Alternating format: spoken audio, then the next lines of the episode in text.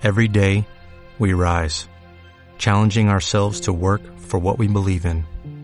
At U.S. Border Patrol, protecting our borders is more than a job, it's a calling. Agents answer the call, working together to keep our country and communities safe. If you're ready for a new mission, join U.S. Border Patrol and go beyond. Learn more at cbp.gov/careers. El contenido del siguiente programa es responsabilidad de sus realizadores. La Pedagógica Radio presenta Azul Fuego, Educación en las Artes Visuales, espacio que brinda perspectivas diversas sobre el fenómeno de las artes visuales. Conduce Liliana Ortega Castillo. Bienvenidos.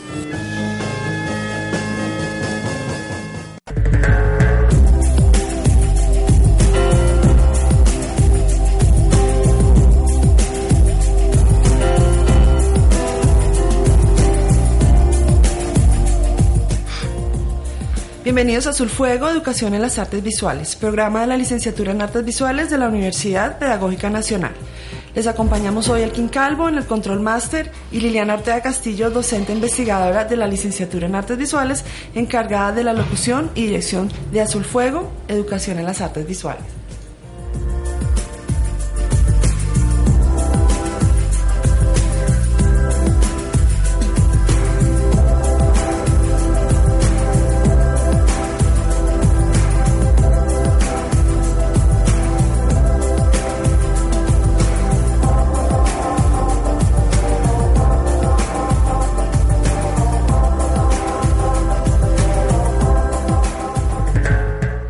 Les doy un cordial saludo y una calurosa bienvenida a los oyentes habituales y a los que acaban de conectar y se integran a este espacio radiofónico, a la comunidad web de Azul Fuego, Educación en las Artes Visuales.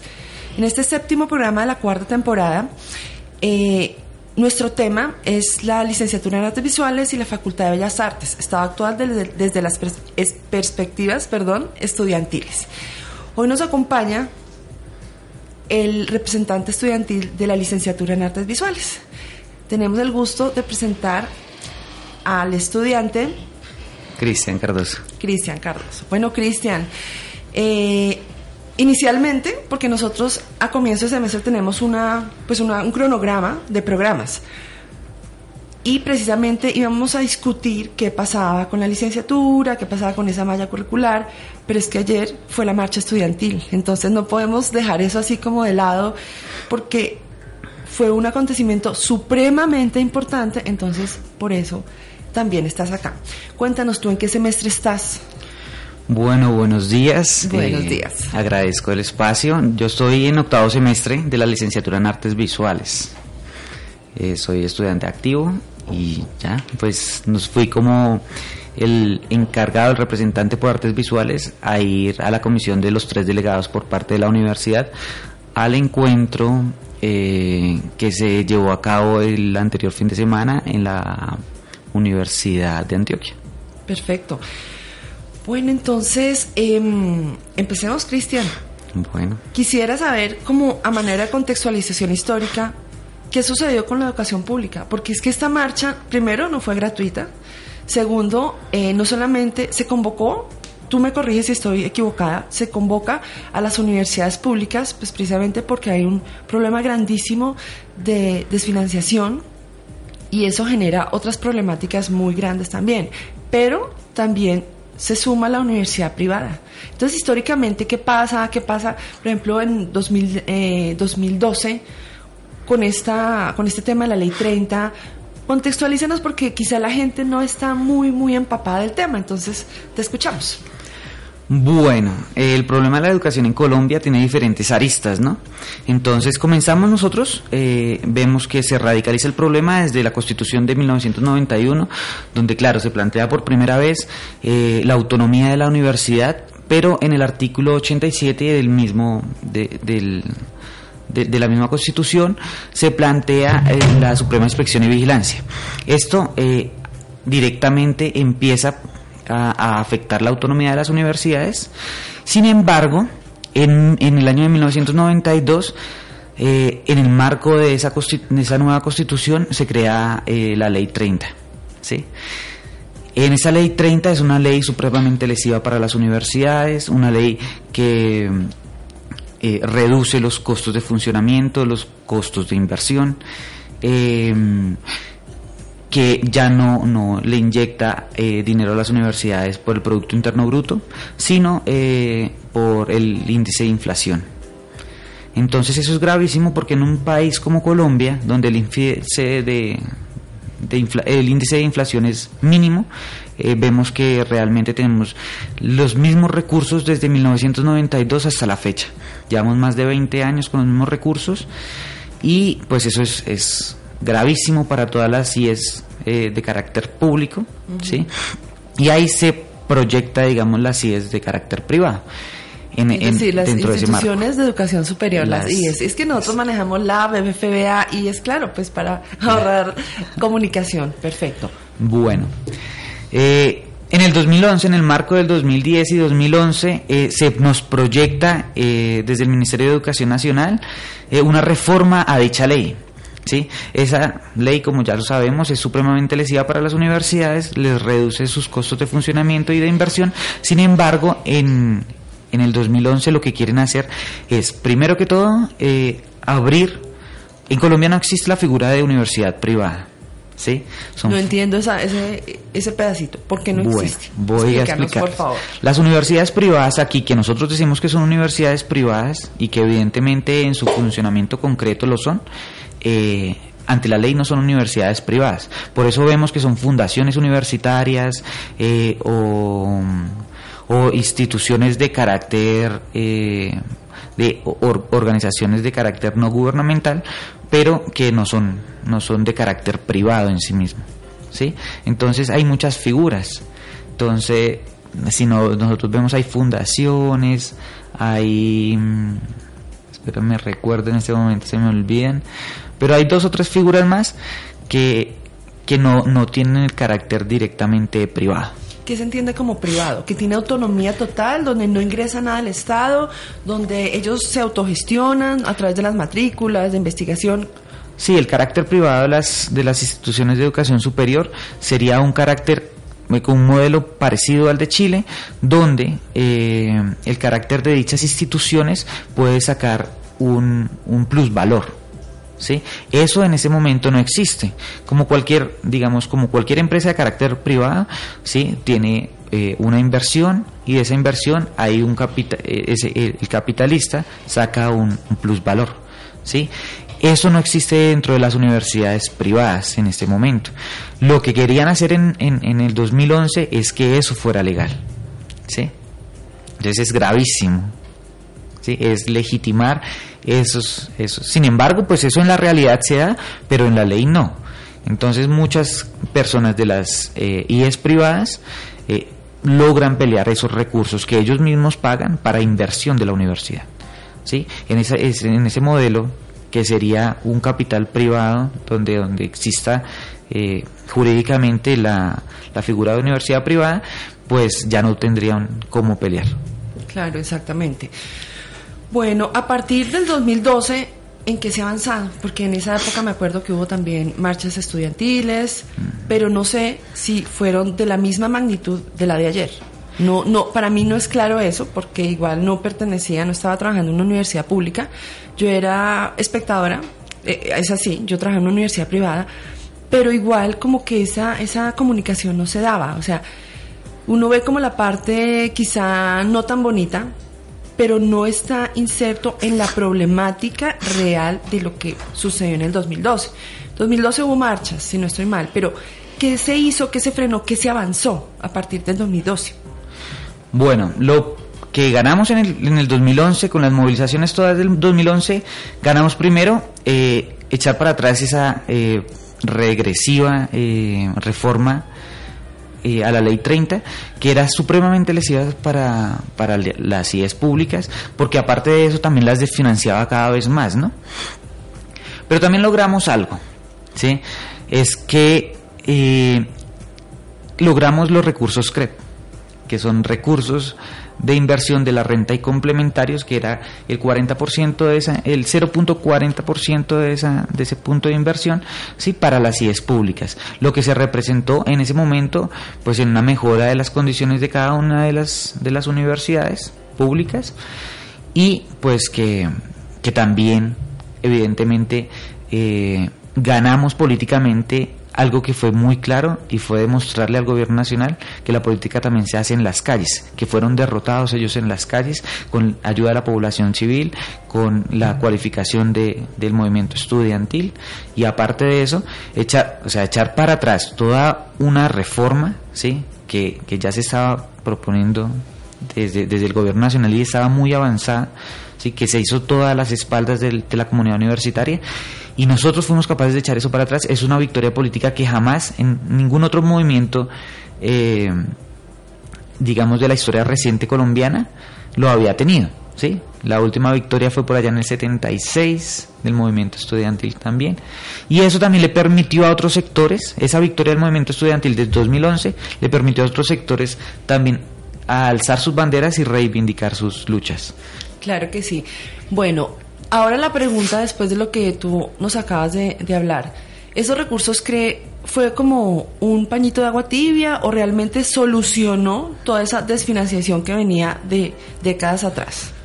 No, realmente fue eh, no, ni siquiera un pañito de agua tibia, ¿no? Eso fue eh, un contentillo un poco, ¿sí? En el marco de lo que hicimos, para que dejáramos de movilizarnos realmente. Se nos dijo en ese momento también que el gobierno nacional estaba dispuesto a negociar con nosotros una, una mesa para crear una mesa de negociación para que en, ese momento pudiéramos proyectar otra forma de, de, financiación y de educación pública. En esos borradores la MANE avanzó bastante, se creó todo un proyecto de propuesta educativa y sin embargo nunca fue escuchada. ¿sí?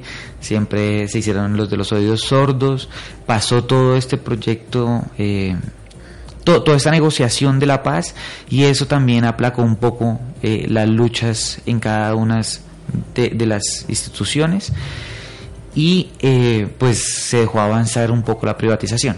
Sin embargo, esos CREP nos ayudaban a nosotros al funcionamiento de las IES públicas y en el 2016 nos dicen a nosotros, bueno, eh, nosotros tenemos voluntad de, de seguir invirtiendo en la educación superior de Colombia y vamos a pasar de eso, ese 0.40% de, de incremento en el recurso CREP a un 0.60%. ¿sí? Entonces nos aumentaron 20. Pero eso tenía otra lógica y es que ya no iba directamente a las universidades públicas, sino a todos estos proyectos de financiación a la demanda. Entonces esos recursos empezó a captarse solo Serpi lo paga, eh, después se proyectó la financiación contingente al ingreso y lo capitalizó ICETEX. Ok, bueno, estas, esta mirada, esta perspectiva es realmente desalentadora, pero igual poco a poco pues se han logrado, eh, yo creo que pasos pequeños pero contundentes ante este proceso complejo. Estamos hablando del Ministerio de Educación Nacional como ente, como instancia que ordena, organiza, proyecta la educación en Colombia. Bueno, eh, vamos a hacer una pausa institucional, Cristian, pero antes vamos a escuchar una canción de una cantante estadounidense que se llama Aretha Franklin. Ella murió hace poco una voz espectacular, era prácticamente la dama del soul, y la canción es Freeway of Love. Entonces hacemos una pausa de carácter institucional y en breve regresamos. Recuerden que se encuentran en sintonía de Sulfuego, Educación en las Artes Visuales, en la Pedagógica Radio Voces y Sonidos que Enseñan de la Universidad Pedagógica Nacional. Ya regresamos.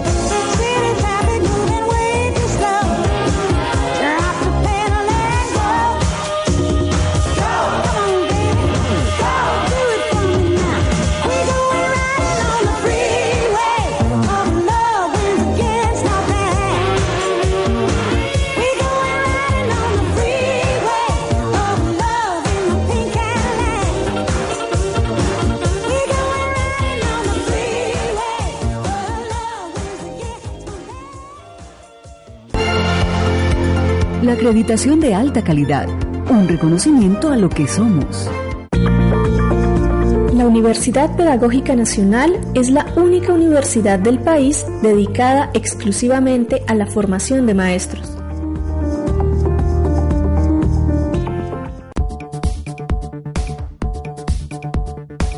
La Universidad Pedagógica Nacional ofrece en su Facultad de Ciencia y Tecnología maestría en docencia de las ciencias naturales, con una duración de cuatro semestres.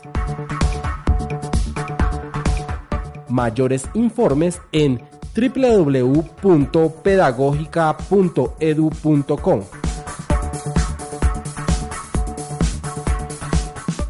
Cuando todo lo demás falla, la radio de la universidad habla. On Friday, October 5th, 2018, student radio around the world comes together for World College Radio Day. Ganz Europa und der Rest der Welt kommt zusammen am World College Radio Day. A truly global celebration. Den 5 oktober enas studentradion världen runt för World College Radio Day. College radio gives an outlet for the students involved with it and creates important programming that is not heard anywhere else. Un saludo especial desde la red de radio universitaria de Colombia para el World College Radio Day. College radio is a place where important issues are discussed and the voices of the next generation are heard. When all else fails, college radio speaks. World College Radio Day 2018, giornata mondiale delle radio universitarie, venerdì 5 ottobre 2018. For more information, please visit worldcollegeradioday.com. World College Radio Day, WCRD. Día Mundial de la Radio Universitaria, viernes 5 de octubre. Radio Tweets Pedagógica Radio. La vida es aquello que pasa en leer libros, disfrutar del espacio vivido y dormir cuando se puede. Mi nombre es Laura. Encuentre más de estos Radio Tweets en arroba pedagógica radio en Twitter. Bienestar para un buen vivir. La universidad cuenta con monitorías de investigación y académicas como reconocimiento e incentivo a estudiantes destacados por su promedio académico, al igual que monitorías de protocolo AC-UPN y AC-USME orientadas a la permanencia y graduación de los estudiantes.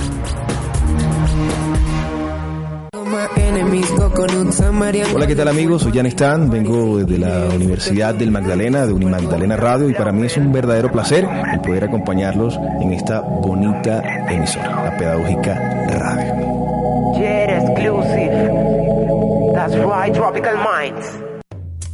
El poder de las mujeres. La degradación de la mujer está arraigada en la idea del hombre de sus derechos sexuales. Nuestra religión, las leyes, las costumbres están fundadas en la creencia de que la mujer fue hecha para el hombre.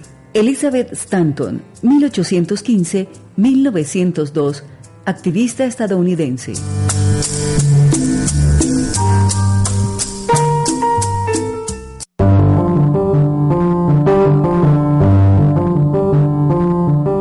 La Universidad Pedagógica Nacional ofrece en su Facultad de Educación licenciatura en Educación Comunitaria, con una duración de 10 semestres. Mayores informes en www.pedagogica.edu.co. Naturaleza somos todos. Soy parte de quienes alzan la voz para parar la destrucción de los ríos, bosques y páramos, de aquellos que sueñan en que un día los seres humanos vamos a cambiar el modelo económico de muerte para darnos paso a construir un modelo que garantice la vida. Francia Márquez, líder afrocolombiana, activista y ganadora del Premio Medioambiental Goldman.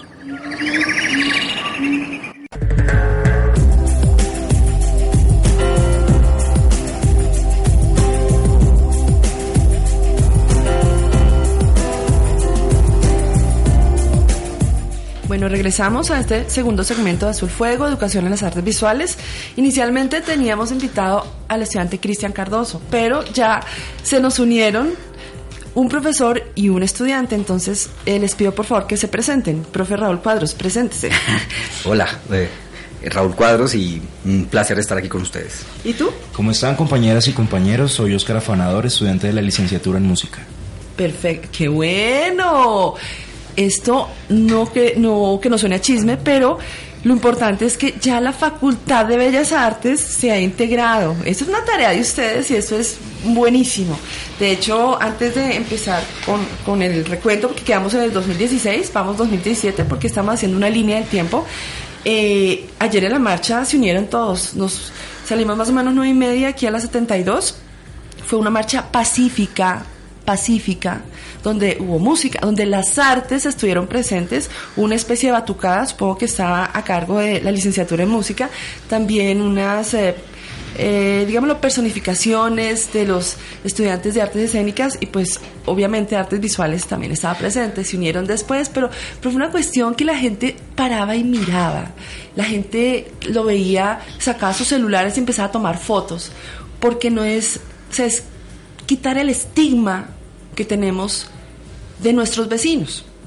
Y vale la pena decirlo, nuestros vecinos quizá el afecto es mínimo porque en determinadas ocasiones, y son hechos, o sea, no estoy hablando que no nos estiman mucho porque se inventaron, porque son imaginarios, no, porque han sucedido cosas realmente violentas, no solamente para eh, el entorno, sino también en nuestra propia universidad. Pero ayer era una celebración diferente, celebración con eh, tono de solicitud, solicitud de derechos, porque como ustedes saben, tanto eh, nosotros como ciudadanos y mm, pertenecientes a un grupo de la comunidad, no solamente UPN, sino a una ciudad como Bogotá, tenemos derechos y tenemos deberes.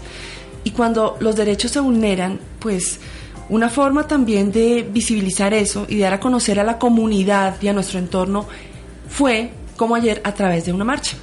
Una marcha totalmente eh, ad hoc, totalmente pertinente pues para esta situación social, política, educativa que estamos pasando. ¿Tú ibas a decir algo? Estamos realmente contentos con el resultado de eh, la marcha del día de ayer, de la manifestación, porque la Facultad de Artes, en el transcurso de su historia, nunca se había organizado la forma en la que lo hicimos ayer. Llevamos días preparándonos como facultad entre las tres licenciaturas de las artes y se articularon no solamente estudiantes, sino también docentes, inclusive los mismos directores de departamento estuvieron presentes y también personales de, eh, personal de planta física. O sea, fue un trabajo conjunto entre todos y, pese a que, como lo decías anteriormente, los vecinos no estuvieron tan contentos con él por, y tienen razones por las cuales, por las cuales eh, estar así.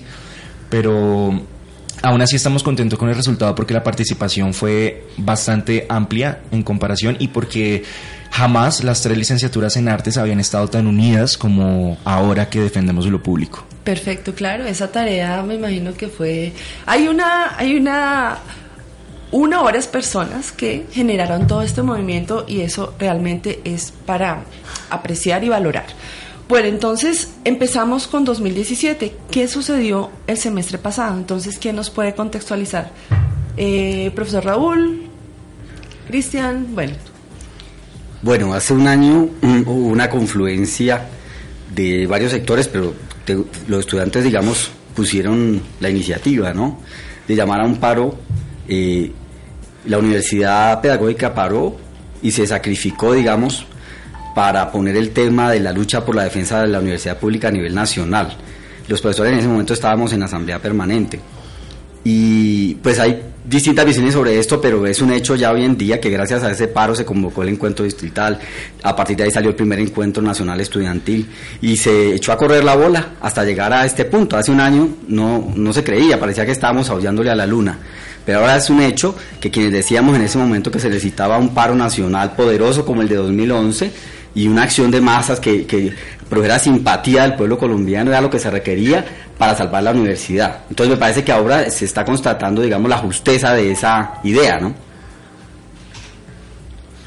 Perfecto. Eh, sí, como el profesor bien lo decía, el 2017 no fue un acto fallido, realmente fue un comienzo, fue un inicio donde creería yo como docente de la licenciatura esperaba un poquito más, quizá de organización, de resultados, pero pues las cosas no se construyen de un día para otro, indudablemente.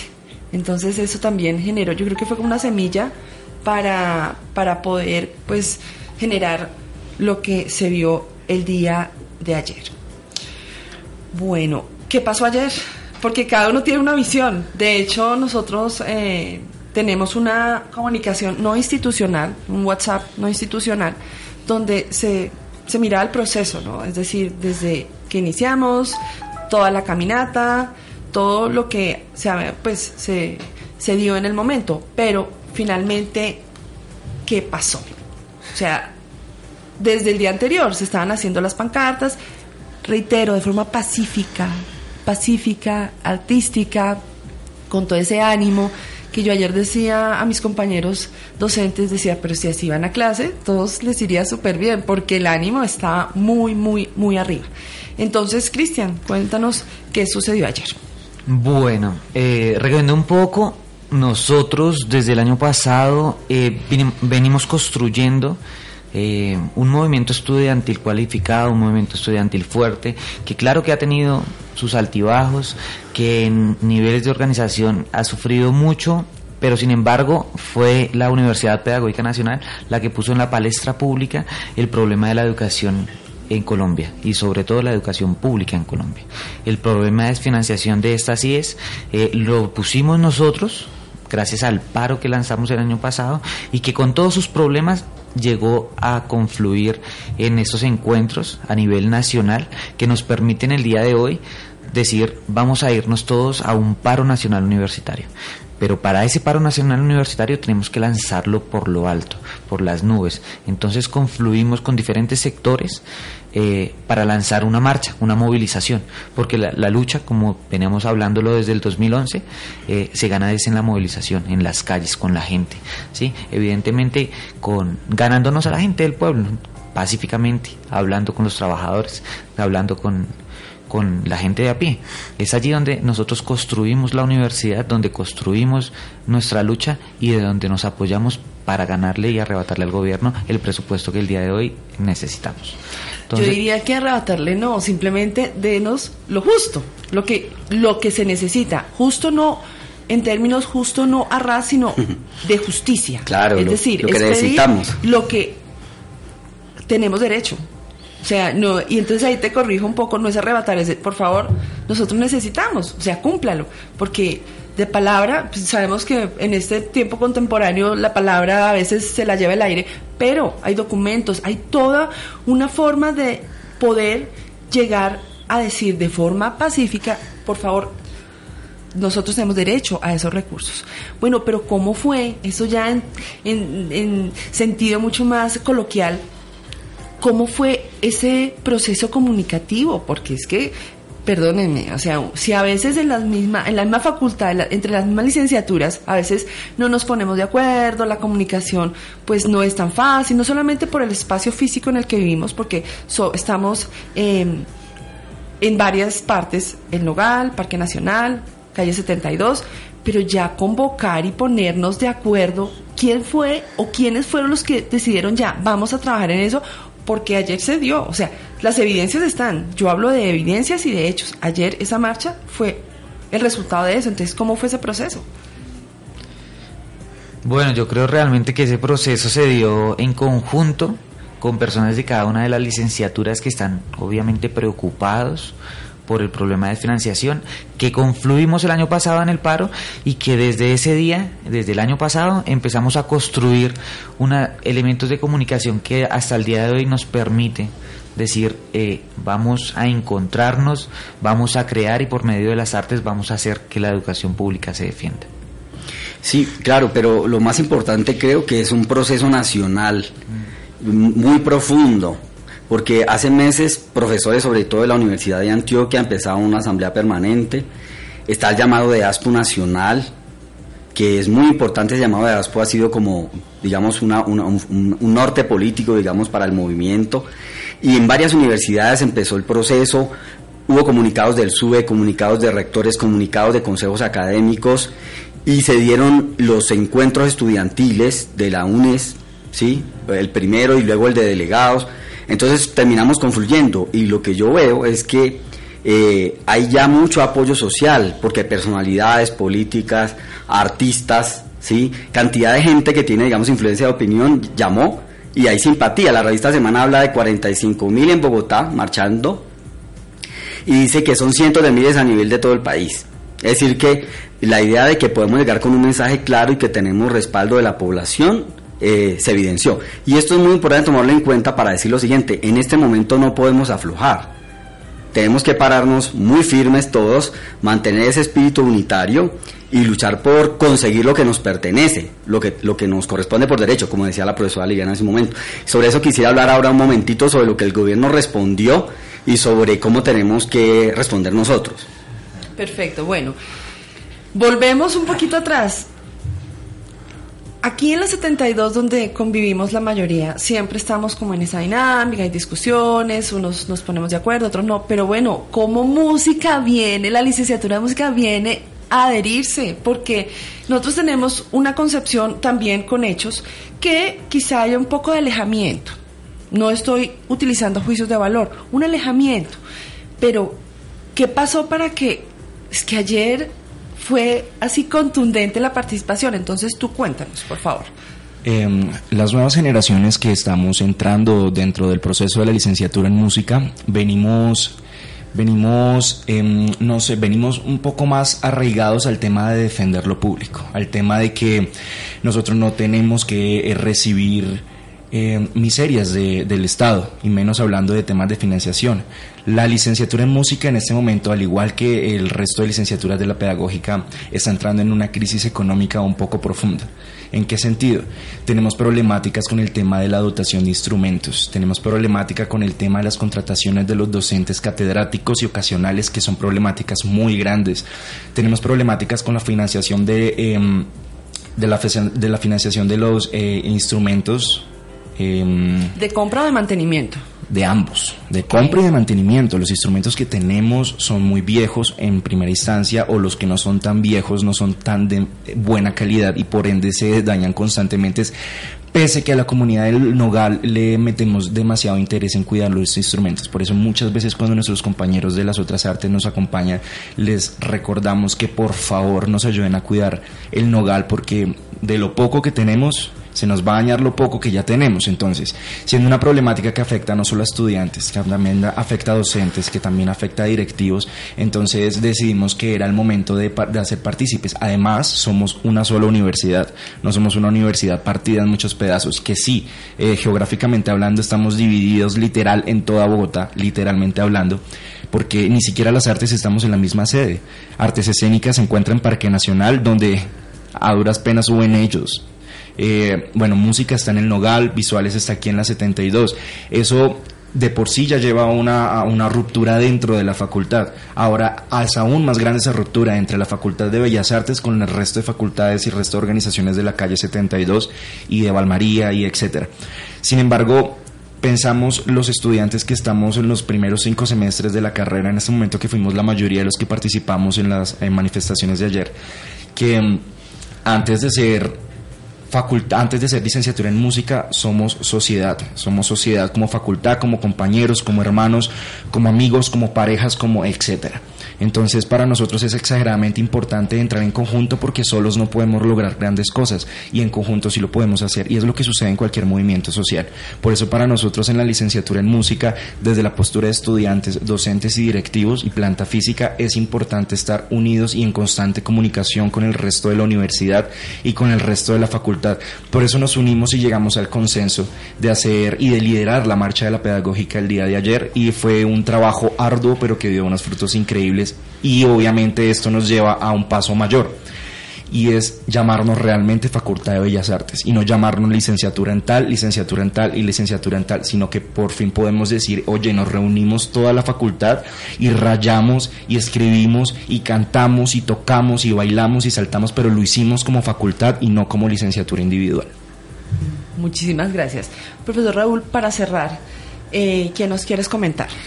Pues eh, algo muy importante, los estudiantes están pidiendo 4.5 billones para la base presupuestal de las universidades. Otros sectores han dicho 3.5, qué sé yo. Pero eh, el punto es que eh, esto es crucial para que las universidades no quiebren, para que se pueda pagar a los profesores, para que se haya formalización laboral de los catedráticos y los ocasionales, para que respondamos con los compromisos básicos de funcionamiento de la universidad y se exige también un plan de pago a la deuda histórica que unos calculan en 15, otros en 16 billones de pesos. El gobierno respondió con 500 mil millones, o sea, ni siquiera el billón. Pero lo más grave es que no, eh, no va dirigido a la base presupuestal. Aquí tengo los datos, dice 500 mil millones de pesos a la asignación por las universidades públicas. La destinación de la partida adicional se distribuiría así. Eh, 223 mil millones de pesos irían para inversión en todas las instituciones de educación superior. 55 mil millones, solo 55 mil, oigan bien, se destinarán para funcionamiento. 120 mil millones para el ejercicio anual de gratuidad, que no sabemos, parece que es un plan nuevo del, del gobierno y 101 mil millones para la línea de excelencia y méritos. Es decir, que esto seguramente va a ir para el ICTs. Esta, o sea que no va para la base presupuestal, solamente 200 y algo van para inversión y hay una parte incluso que iría a seguir engordando estos fondos donde se desvía la plata de la universidad. Entonces digo que esto es muy importante porque todavía no hemos ganado nada. Ayer entrevistaron al presidente del SUE en eh, Pregunta Yamit, se consigue la, la, entrevista. La respuesta fue realmente decepcionante porque no fue, para mí tendría que haber denunciado que esto era una, una bofetada, que era un irrespeto al movimiento y haber exigido públicamente que el gobierno cumpla con lo que tiene que cumplir. Yo pienso que esto nos llama a que tanto ASPO a nivel nacional como la UNES se mantengan firmes en sus exigencias al gobierno y que cada uno, digamos, como gremio, eh, siga tejiendo la unidad y organice de manera efectiva la protesta y los otros compañeros del paro, el de los estudiantes, para poder exigirle al gobierno eh, que haga efectiva la plata que necesitamos. Pero esto así como está hoy en día es una burla. Más aún, yo diría, los consejos académicos de, y los consejos superiores y los rectores a nivel nacional deberían declararse en asamblea permanente. Porque hay que ver cómo le vamos a exigir al gobierno que eh, haga respuesta efectiva a nuestras necesidades. No ha habido ningún cambio sensible en el financiamiento de la guerra y tampoco ha habido un cambio sensible en el financiamiento al pago de la deuda externa, que es la mayor partida del presupuesto nacional. Y mientras tanto las universidades se nos van a caer. Y hay que saber que con esto hoy, lo que se denunció en todos lados de que hay peligro de que universidades cierren, quiebren este semestre o el próximo, está vigente. Entonces todavía tenemos la tarea de impedir que eso ocurra. Ok, bueno, Pensé que íbamos a terminar mejor, pero la idea, esa es la realidad y es seguir, es continuar, es no dejar de lado todo lo que se ha hecho, porque no podemos perder de verdad lo, lo, lo, lo logrado. La marcha fue un éxito, pero también el gobierno debe ser consciente de que los recursos deben llegar. No es más. O sea, acá el mensaje ya para cerrar el programa es, hay una deuda, una deuda se paga. No se negocia, no se arrebata, no se implora, la deuda se paga. No es más. O sea, es tan claro como eso. La deuda se paga. Si ustedes, el ejemplo, si ustedes les deben plata, ustedes no van con una pancarta al frente de la casa del deudor, por favor, págueme. O al vecino, dígale por favor que me pague. No. O sea, la persona va, y si la cosa eh, no, no progresa, pues hay una denuncia o una demanda. Y dice, mire, esto es lo que pasa. Y como sea, tiene que pagar. Entonces, somos pacíficos, tenemos esa voluntad de... Pero y tenemos el apoyo del, del pueblo que opina que, que, es justa la reivindicación que tenemos. Entonces, ahí las cosas deben ser. Yo dejo este mensaje pues para el gobierno, para el Ministerio de Educación, para el gobierno, porque pues Ministerio de Educación es el que está, es el que avala ellos también deben ser responsables. Uno no puede alejarse, dar un paso al lado y decir, no, no, si nosotros estamos presentes, mostramos la cara. Todos teníamos nuestra cara destapada, estábamos presentes con la mejor voluntad, de forma pacífica. Se dejó la Plaza Bolívar limpia. O sea, ¿qué más quieren? Por favor, gobierno, cumpla. Simple, es cuestión de cumplimiento. Bueno, vamos a escuchar la última canción de Midnight Train to Georgia de dos cantantes estadounidenses, Gladys Knight and the Pipes. Y pues acá nos vamos despidiendo porque ya el tiempo se acabó. Pues de pronto, no sé, me gustaría a final de semestre volverlos a invitar, si es posible. Como les dije al comienzo, tenemos un cronograma, pero pues hubo quizá ideas que no se pudieron desarrollar más, pues por cuestión de tiempo, pero pues Solo me resta decirles que muchas gracias. Ustedes saben que tienen una silla y un micrófono siempre disponible pues para comunicar toda esta situación que nos compete a todos. Muchas A gracias, todos. profe. Muchas gracias. Sí, gracias, profe. Eh, el paro hasta ahora comienza y vamos con toda por ese presupuesto. Perfecto. Bueno, entonces agradezco a ustedes por estar con nosotros, por escucharnos semana a semana en Azul Fuego, Educación en las Artes Visuales. Este programa se realizó gracias a María Carolina Alfonso Gil en la dirección de la emisora, en el control máster Elkin Calvo, en comunicaciones David Alejandro Hernández Bastidas, en producción Yolanda Barrantes y Liliana Ortega Castillo, docente investigadora de la licenciatura en Artes Visuales, quien dirige y conduce. Agradezco a nuestra comunidad Azul Fuego Educación en las Artes Visuales. Este es un espacio radial de la licenciatura en Artes Visuales en la Pedagógica Radio, Voces y Sonidos que Enseñan, de la Universidad Pedagógica Nacional. Nos pueden sintonizar en Internet descargando la aplicación TuneIn en sus dispositivos móviles y si desean comunicarse vía correo electrónico, lo pueden hacer a través de azulfuego.pedagógica.edu.co. Los espero en una próxima emisión y que tengan una muy buena semana. Hasta pronto.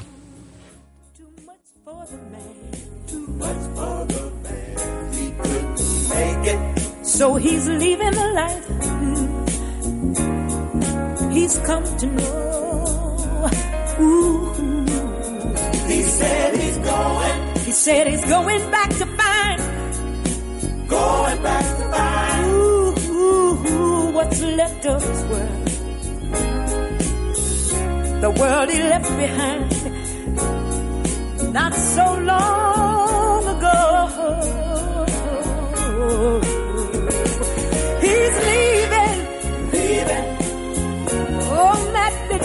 train to Georgia. Leaving on the midnight train. Mm. Yeah, said he's going back, going back to a simpler place and time. Oh yes, he is.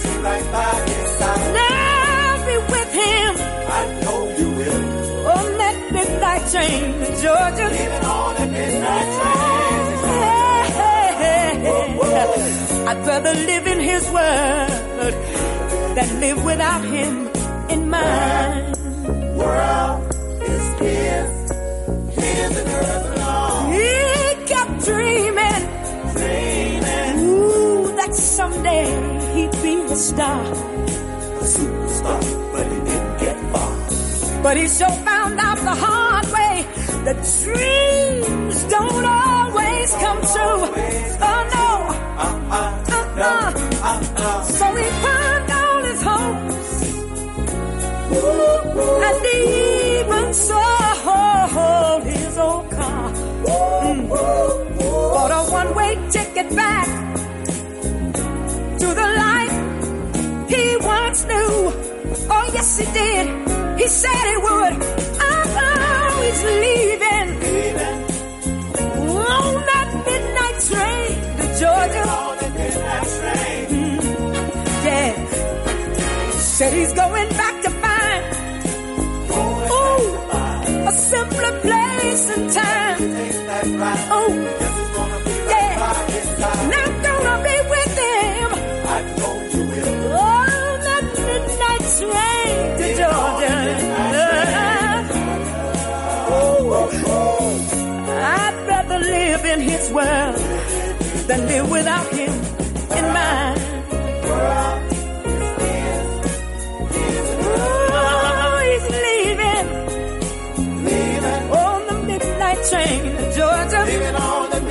Train. Yeah. Ooh, y'all.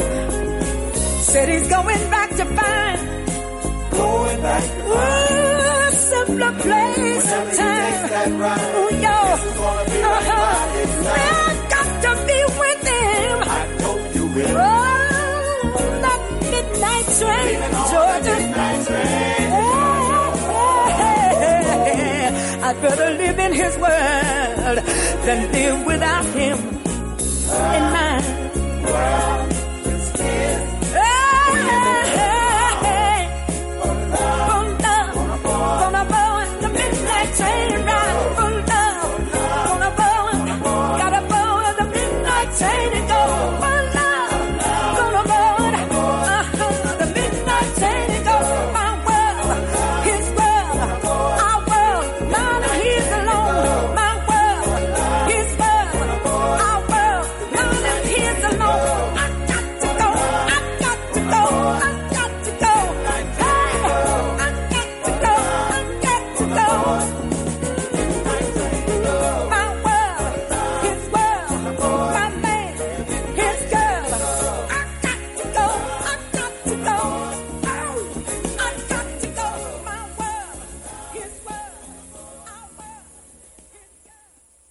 Este programa es parte de los contenidos educomunicativos de la Pedagógica Radio disponibles para usted al aire y en formato podcast a través de radio.pedagógica.edu.co.